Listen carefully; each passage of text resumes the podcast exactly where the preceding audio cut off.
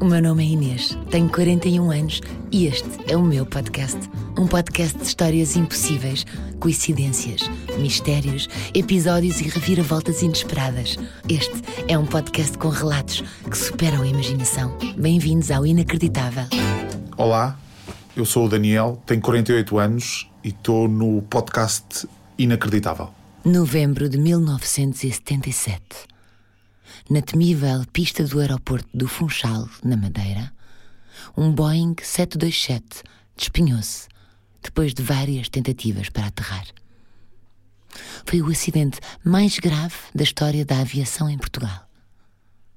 No dia seguinte, o jornal Diário de Notícias relatava a fatalidade. Às 21h35 minutos, depois de sobrevoar por algum tempo o céu do aeroporto de Santa Catarina, na noite de ontem bastante carregada, com bátegas de chuva quase constantes, acabou por fazer-se à pista. Nessa altura, o aeroporto estava aberto ao tráfego, apesar de pouco tempo antes ter estado encerrado. O quase insólito estava para acontecer no tempo de escassos segundos. Após uma aterragem normal, no que concerne ao facto de tocar na pista, o Boeing, contudo, faria essa operação cerca de meia pista, praticamente frente à aerogar, inferindo-se, embora se desconheçam as verdadeiras causas do terrível desastre. O avião resvalou em aquaplanagem, partiu-se em dois. Uma parte ficou em cima de uma ponte, outra caiu sobre uma praia a cerca de 130 metros e transformou-se em chamas. Seguiam 164 pessoas a bordo os primeiros números davam conta de 123 mortos e 39 feridos hospitalizados, mas uns dias depois contavam-se 131 mortos e 33 sobreviventes, 31 passageiros e dois elementos da tripulação que se encontravam na parte de trás do avião. Esta é a história de um dos sobreviventes. Vou-vos contar uma história que me aconteceu tinha eu dois anos e meio. Foi em uh, novembro de 1977. Está praticamente uh, a chegar ao aniversário desse evento. Foi no dia 19. Uh, eh, e eu estava. eu tinha dois anos e meio, como referi. Era um bebê pequenino. era, sou filho de uma, de uma rapariga muito gira e de um rapaz também muito simpático. a minha mãe é de, do Funchal e o meu pai é da Beira Baixa, da Brantes, Sardual. E como tantas famílias que na altura trabalhavam e que tinham filhos e a proteção social não era o que é hoje, hum, era muito difícil deixar meninos pequenos, como eu, com dois anos e meio, uh, em casa e, portanto, a, a minha avó, madeirense também, uh, terá pedido aos meus pais para eu ir passar o Natal, ou pelo menos a, a parte inicial do Natal, em novembro, enquanto os meus pais trabalhavam e depois, com certeza, iriam ter comigo. E portanto lá fui, embarquei num avião com uma amiga da minha avó e com o filho dela, que tinham vindo a Lisboa um, um tratamento hospitalar, enfim, não me recordo bem exatamente da história. Fui, fui embarquei nesse avião uh, de uma companhia aérea portuguesa. Uh, esse, esse avião uh, estava cheio, cerca de 160 passageiros, mais a tripulação. E esse avião tinha vindo, tinha vindo de Bruxelas. Eh, o comandante já tinha feito muitas horas de voo, estava cansado. Enfim, coisa que hoje já não acontece tanto, mas na altura acontecia mais, não havia tanta proteção. Eh, e lá fui eu. Portanto, descolei.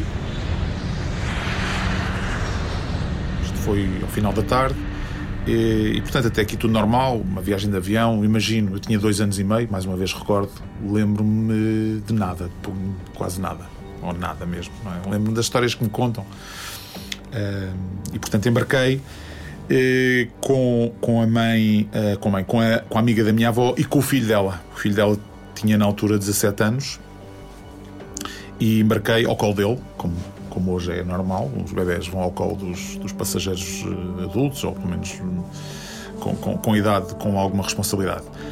Um, e até aqui tudo tranquilo, o voo normal, chegamos ao Funchal, estamos a chegar ao Funchal, está muito mau tempo, está a chover, está a vento, enfim, aquilo que a gente hoje ouve, hoje, ouve nos dias de hoje, mas também houve que o aeroporto foi fechado durante umas horas, até que o vento acalmasse e na, naquele dia, não sei porquê, o, o aeroporto estava aberto e o comandante eh, tentou aterrar uma vez, tentou aterrar segunda vez e à terceira vez, e se não me falha a memória, segundo o relatório que eu tive acesso, teve indicação para divergir para as Canárias ou para o Porto Santo e ele eh, insistiu que conseguia aterrar e à terceira vez de facto aterrou no aeroporto do Funchal muito, com uma pista muito pequena na altura, aterrou a meio da pista estava muita chuva, a pista eventualmente tinha alguma carência de manutenção,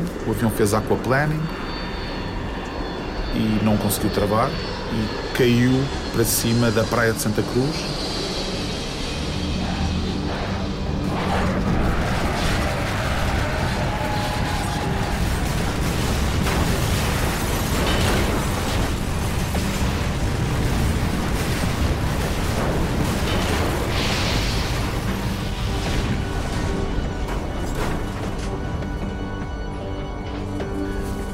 praias no Funchal são praias de areia, portanto caiu em cima da, da, de uma ponte, em cima das pedras, o avião partiu-se ao meio, parte do avião ardeu e, e infelizmente nesse voo de, de 19 de novembro de 77 faleceram mais de 130 pessoas.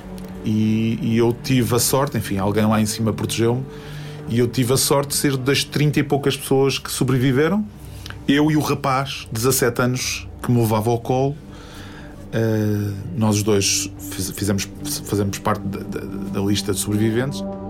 A mãe do rapaz não sobreviveu. E o Daniel nunca chegou muito bem a perceber o que lhe aconteceu. A memória de uma criança de dois anos é vaga, quase inexistente. Mas existem detalhes que foi recolhendo ao longo da vida e construindo como um puzzle. Acabou por se interessar por aviões. Esta aeronave, a título de curiosidade, deixou de poder aterrar naquela pista. Era um Boeing 727. Eh, aliás, os novos aviões da TAP agora estão pintados uh, com, aquela, com aquele modo mais vintage e, e, a, a, pintura é exatamente igual à altura.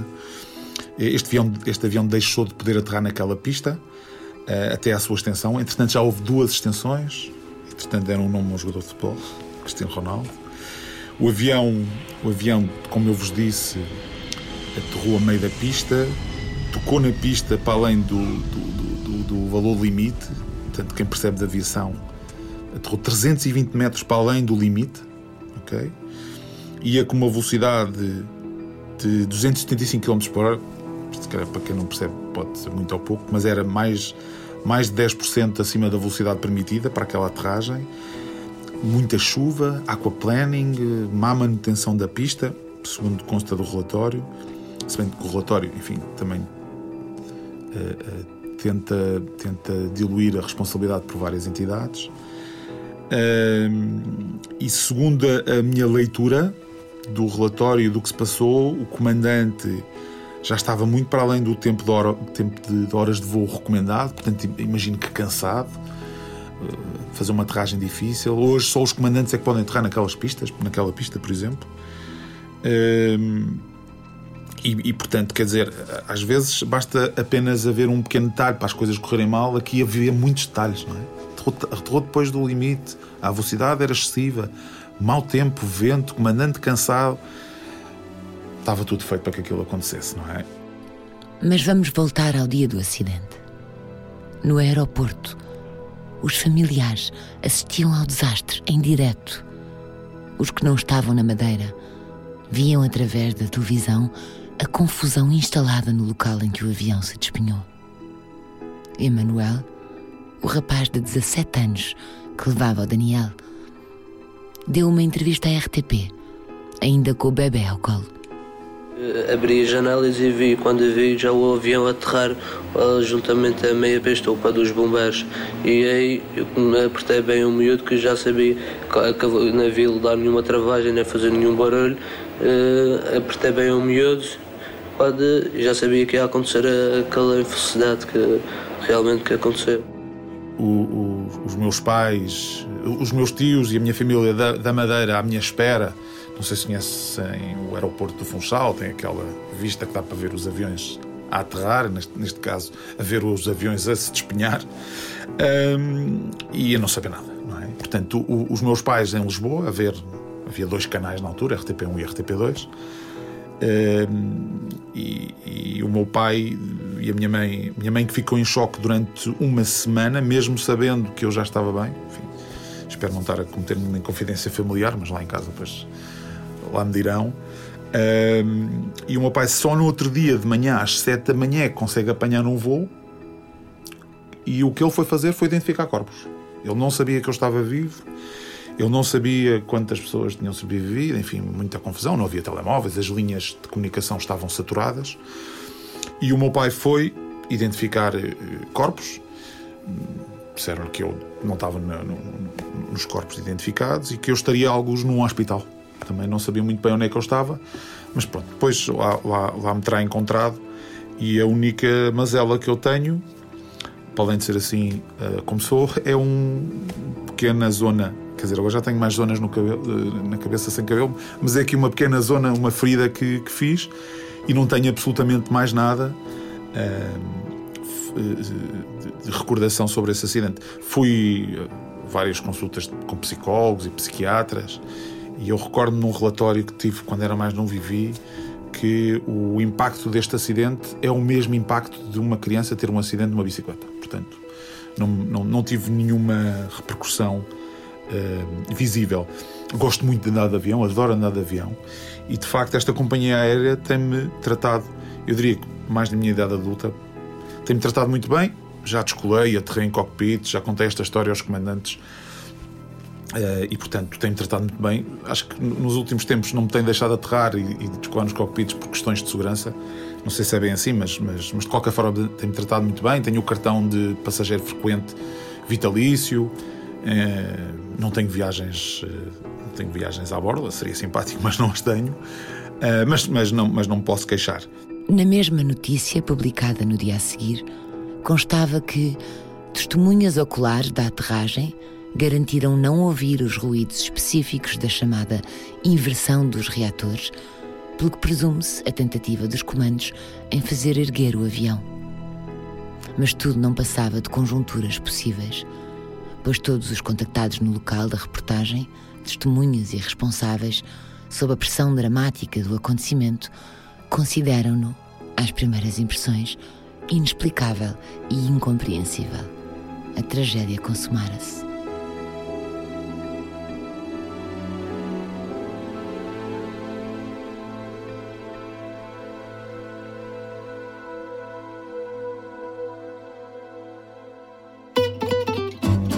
Já sabe, se conhecer alguma história, escreva para inacreditável.radiocomercial.pt.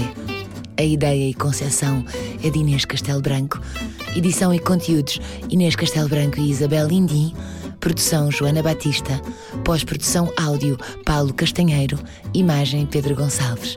Este é um podcast da Rádio Comercial.